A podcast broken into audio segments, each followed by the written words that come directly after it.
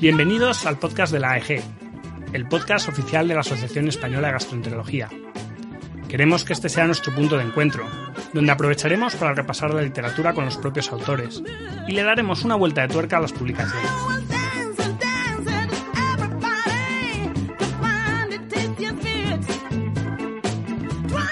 Acompáñanos en tu camino al trabajo, mientras haces ejercicio o cuando más te apetezca, porque otra manera de estudiar es posible.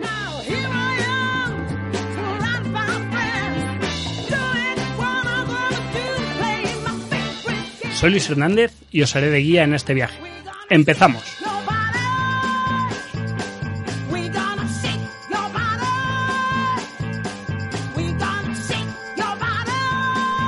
Para el podcast de hoy contamos con Pedro Delgado Guillena, del Hospital de Mérida. Vamos a hablar de su artículo Actitudes de los gastroenterólogos en la detección y manejo de las lesiones premalignas gástricas, encuesta a nivel estatal en España. Un estudio realizado desde el Grupo Joven de AEG y publicado en el European Journal of Cancer Prevention en agosto de 2020. Bueno, Pedro, bienvenido al podcast de la AEG. Muchas gracias por, por formar parte de, de esta familia. Eh, vamos a hablar de, del artículo. eh, es una encuesta diseñada desde el grupo joven de AEG que realmente lo que pretende es valorar cómo se están haciendo las cosas, ¿no? En la, eh, cuando hacemos gastroscopias, sobre todo hacemos gastroscopias para ver las lesiones premalignas, cómo estamos haciendo las cosas. Eh, a mí me gustaría saber cómo surge la idea, ¿no? ¿Quién- ¿Cómo se os ocurre esta idea? Sí, Luis, muchas gracias por la invitación. Bueno, mira, la, idea surge a raíz de, de un trabajo que yo eh, he realizado en, en el contexto de la tesis, de la tesis doctoral. En este trabajo, pues nosotros eh, nos dimos cuenta que había un porcentaje de, esos cánceres que tenían una endoscopia previa, en donde no se había sospechado el cáncer como tal, ¿no?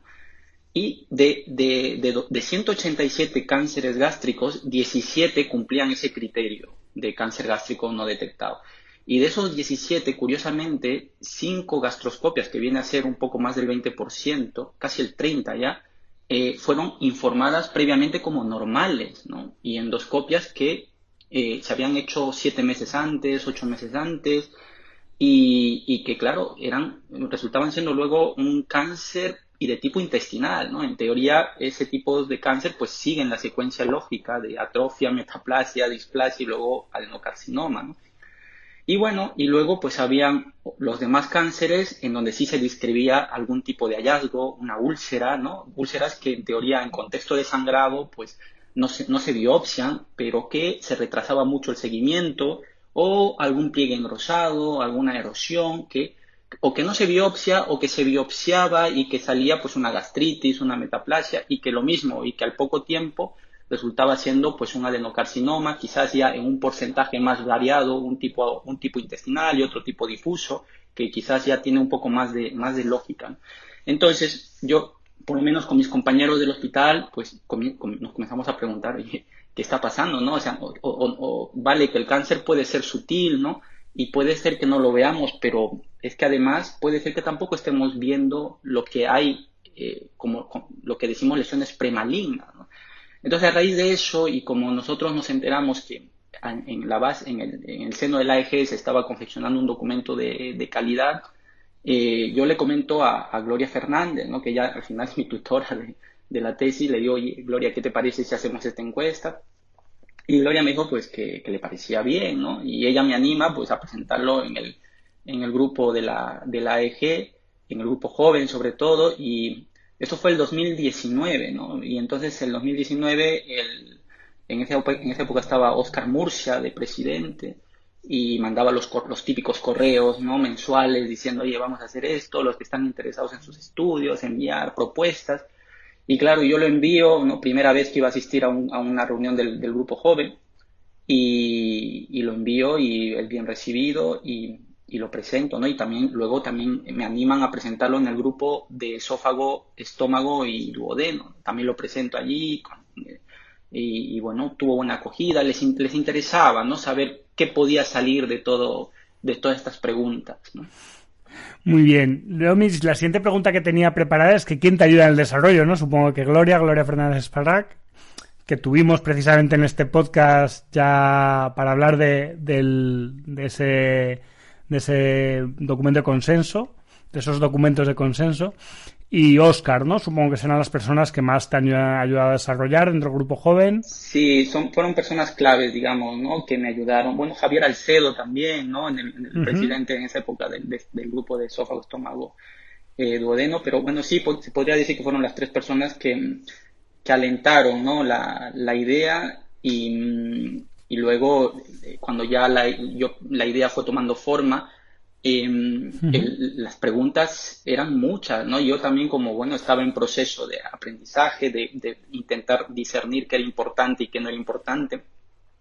Le envié un montón de preguntas de lo que podía ser parte de esta encuesta a, a Gloria, a Xavi, Fern- a Xavi Calvet, eh, a Javier Alcedo, a Ángeles Pérez, a Isa, y ellos hicieron pues como una especie de experto, ¿no? Esto no, esto sí, esto no, esto sí, hicieron como una selección de las preguntas que eran importantes y al final quedó una encuesta muy bonita de, de 40 preguntas, la idea era que sea un poco, un poco fácil de responder, que la gente no se eche para atrás, ¿no? Eh, y bueno, Sí. eso era la idea. Sobre todo accesible, ¿no? Que no te encuentres una encuesta de 157 preguntas con 17 respuestas posibles y luego la gente no lo conteste porque, porque se aburra, ¿no? Sí, sí. Y, y bueno, también tengo, Bueno. que también tengo que decirte que hay, en el grupo joven hay gente muy entusiasta, ¿no? La, hay gente que se, que se sumó a la idea, ¿no? Aparte de Oscar Mursa, pues ahí conocí a Alfonso de los Shua, ¿no? Que él me animó también. Oye, mira, vamos a... Él se- prácticamente es el que se encargó de, de hacer el diseño de las preguntas ya en la plataforma online, ¿no? O sea que también tengo que mencionarlo porque ha sido muy importante, ¿no? En este, en este desarrollo de- del estudio. Muy bien, si vamos un poco al estudio, eh, mandasteis 1234 encuestas, ¿no? Eh, Invitaciones. sí. en los tandas, las mandasteis dos veces, ¿no? Y respondieron 146 perdón, personas, que bueno, yo creo que está bastante bien, ¿no? Eran gastroenterólogos generales, no eran endoscopistas, ¿no? Sí, eran, sí, gastroenterólogos generales que eran miembros de, de, la, de, la, de la AEG, ¿no? Yo aquí tengo una pregunta. Eh, ¿Se mandó fuera? Porque en AEG, afortunadamente, tenemos miembros que son extranjeros, sobre todo en Iberoamérica. ¿Se mandó fuera o son todos españoles? Porque luego sé que habéis dividido por comunidades autónomas, luego lo veremos, ¿no? Pero ¿había gente de fuera? Mira, no, por lo menos en, esa época yo no era tan consciente de que había médicos de Latinoamérica, ¿no? Em, pero curiosamente los que respondieron solo eran médicos de aquí, ¿no? De, de España. De hecho, los 146 que responden se les puede ubicar en, en su comunidad autónoma, ¿no? Y, y yo tengo una, una duda si hay un posible sesgo de selección. Al final se mandan 1.200 encuestas y contestan 150 personas. Al final la sensación es que, bueno, que probablemente los que hayan contestado es gente que esté pues más, involucra más involucrada o bien en el estudio de las lesiones premalignas gástricas o en la endoscopia, ¿no? Que evidentemente siempre cuando, cuando son, son encuestas que se mandan a mucha gente, al final lo más normal es que el que conteste es, la persona que esté interesada en el propio tema, ¿no? O sea, Sí, sí, mira, eh, al momento ya de redactar el artículo con los resultados, se vio reflejado esto, ¿no? De que efectivamente era gente que quizás estaba más vinculada al mundo de la endoscopia, porque eh, el promedio de días que se dedicaba el gastroenterólogo a la endoscopia eran tres días a la semana, ¿no? Es bastante. Y luego el promedio de endoscopias altas, que según dijeron en la encuesta era 40, 40 gastroscopias a la semana, ¿no? O sea que es, es bastante. O sea que si tenemos que decir si, si hubo un sesgo de selección, podríamos decir en el sentido de que había gente bastante motivada en la endoscopia y que el resultado probablemente esté, inf- esté infravalorando la, la, la real situación ¿no? de todos los de todos los médicos en ese sentido. Y a ti, ¿cuáles son los datos que más te llamaron la atención? ¿no? Tú cuando llegas, coges las encuestas, las metís todos los datos en la base de datos y sacáis los resultados, hacéis vuestra cocina.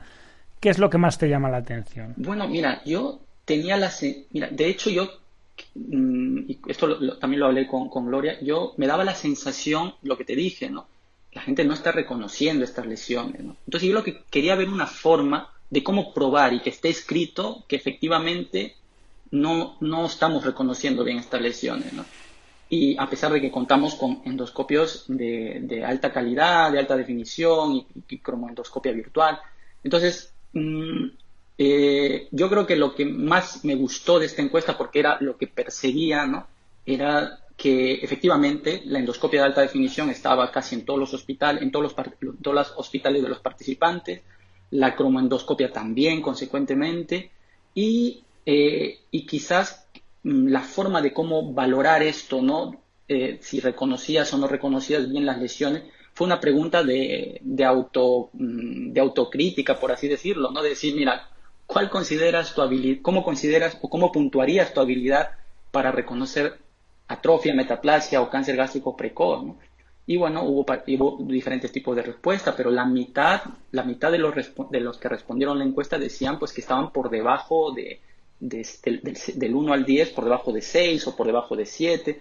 O sea, quizás no fue la forma adecuada de, de de valorar o, o de comprobar esto en la realidad, pero bueno, fue la forma que a través de una encuesta vimos que se podía, que se podía hacer. ¿no?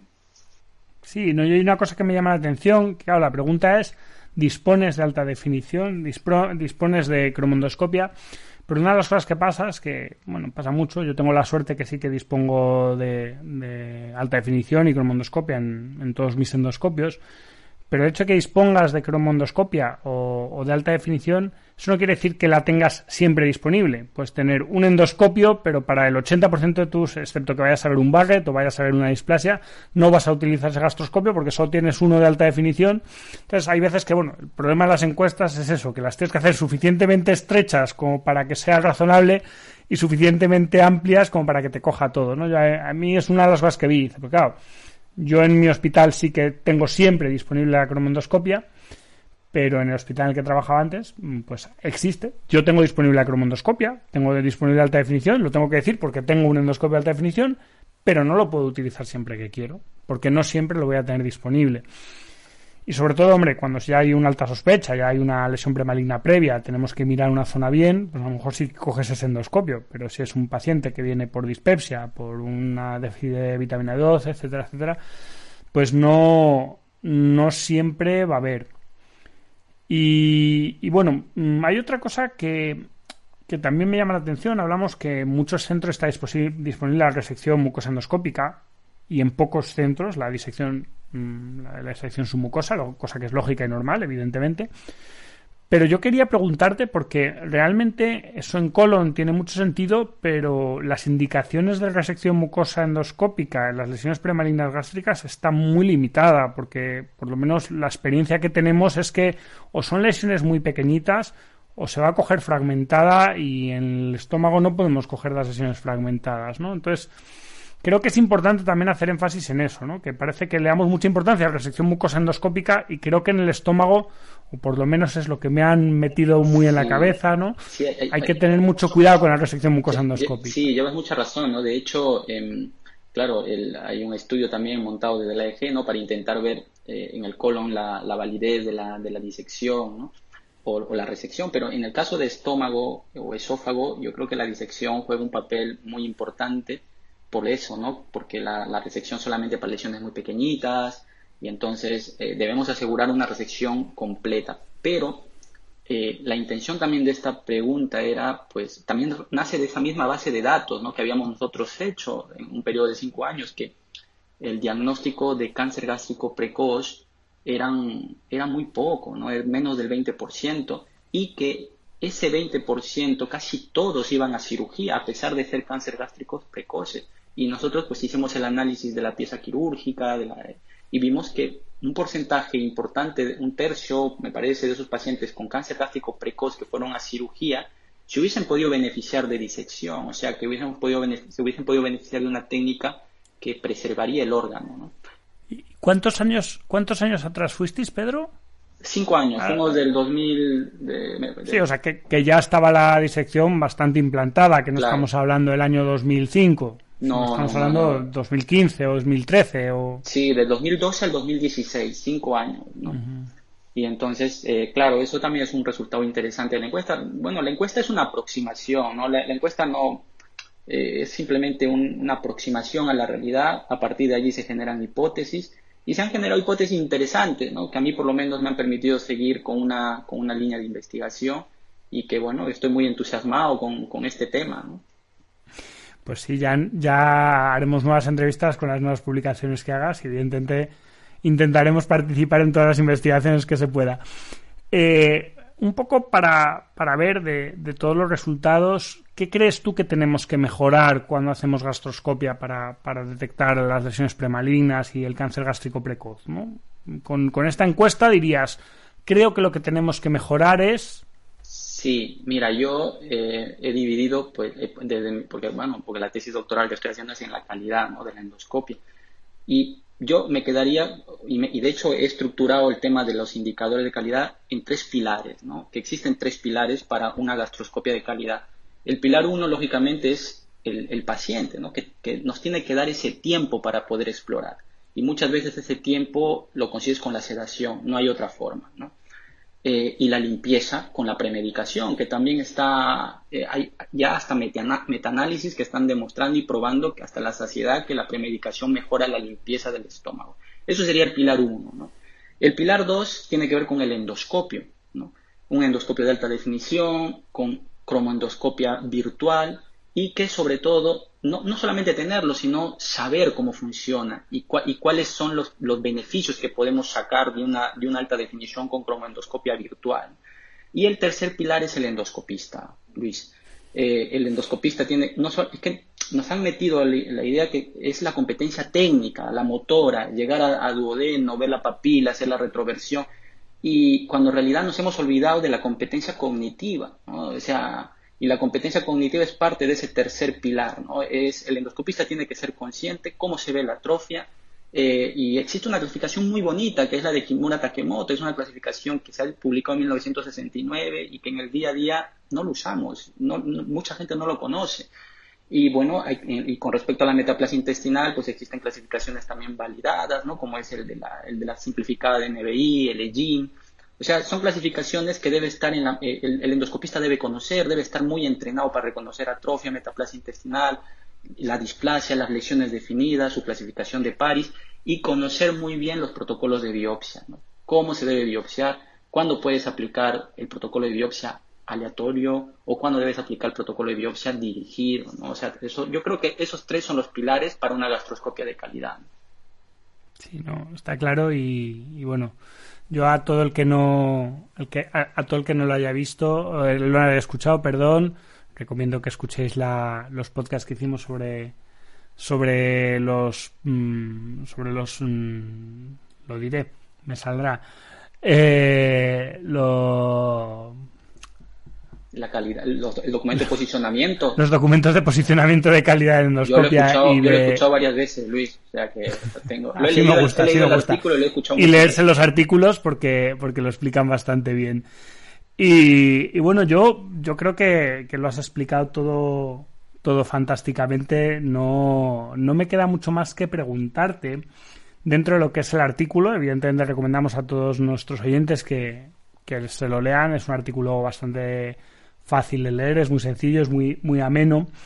Y, y sí que me gustaría que, aparte de, de todo esto que nos has contado y de que se lean este artículo, que nos recomiendes otro artículo de- del tema que quieras. Ya te veo muy metido con la, la calidad en la gastroscopia y las lesiones premalignas gástricas, pero de lo que quieras para que escuchen nuestros. Bueno, nuestros ya ve, yo, ya ve, yo he venido preparado con esa pregunta y yo creo que, yo creo que voy a recomendar el, el documento de posicionamiento ¿no? de, la, de la calidad de la endoscopia digestiva alta eh, que se hizo entre AEG, la Sociedad de Endoscopia, la, de la Sociedad Española de Endoscopia Digestiva y la de Patología, porque me gusta mucho. Es un, es un, es un documento que resume muy bien toda la, toda la evidencia disponible.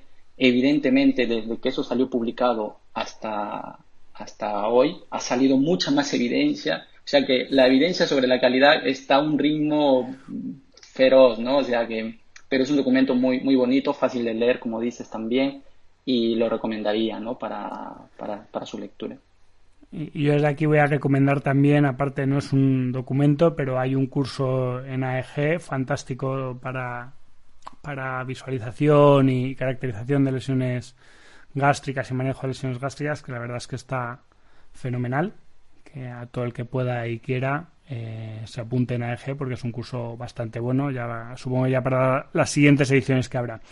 Y lo último que me queda es que me recomiendes un libro. Yo os pido siempre que nos recomendéis un libro de lo que queráis, no hace falta que sea médico, puede serlo, pero no hace falta Ya, que lo ya sea. lo sé, también he venido preparado. Y creo que, que, bueno, que estando un poco trillado, yo voy a recomendar El médico, eh, de Noah Gordon, porque, porque sí, porque es un, es un libro que habla de un personaje que lucha por su sueño, por conseguir ser médico, pasa las peripecias que tiene que pasar, y además se desarrolla en un contexto histórico donde se puede ver tres culturas, ¿no? La, la, cultura, la- lo- bueno, los cristianos, los, los judíos, el, el islam, o sea, eh, tiene una combinación, una mezcla de todo muy bonita. Sí, sí, es un, un clásico, el que no se lo haya leído, altamente recomendable. Pues muchísimas gracias, esperamos contar contigo en otras ocasiones, eh, porque sigas haciendo estudios, estudios tan interesantes. Y, y bueno, enhorabuena por este artículo y, y enhorabuena al grupo joven, ¿no? que es un- una manera fantástica de, de iniciarse en la investigación y de, y de hacer investigación colaborativa, que es lo que nos gusta Hay mucho, hay mucho potencial ahí, Luis, y además eh, es un grupo joven, pues que puede, tienes el derecho a equivocarte ahí, ¿sabes? Porque tú puedes exponer tu idea, si es buena o mala, estás en ese periodo, de, digamos, que tienes que aprender, ¿no? Y de los errores se aprende y, y- y de todos pues se puede aprender algo, ¿no? Sí, yo eh, les había pedido a ver si me dejaban, pero ya no me dejan entrar en el grupo joven. Me dicen que soy demasiado mayor. Bueno, Pedro, muchísimas gracias por, por estar aquí con nosotros. Ha sido un placer. Gracias. Muy bien, hasta luego.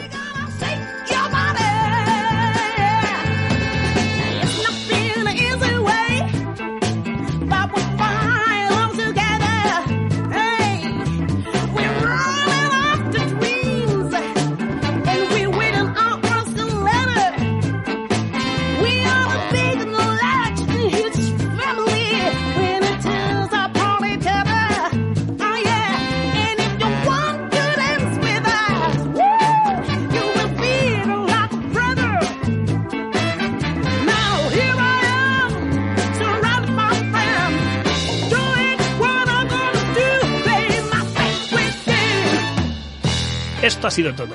Esperemos que hayáis disfrutado y aprendido. Tanto el artículo original como el resto del material del que se ha hablado en el podcast estará enlazado en la descripción. Lo que estés escuchando es Shake Your Body de Fridonia, de su disco Dignity and Freedom.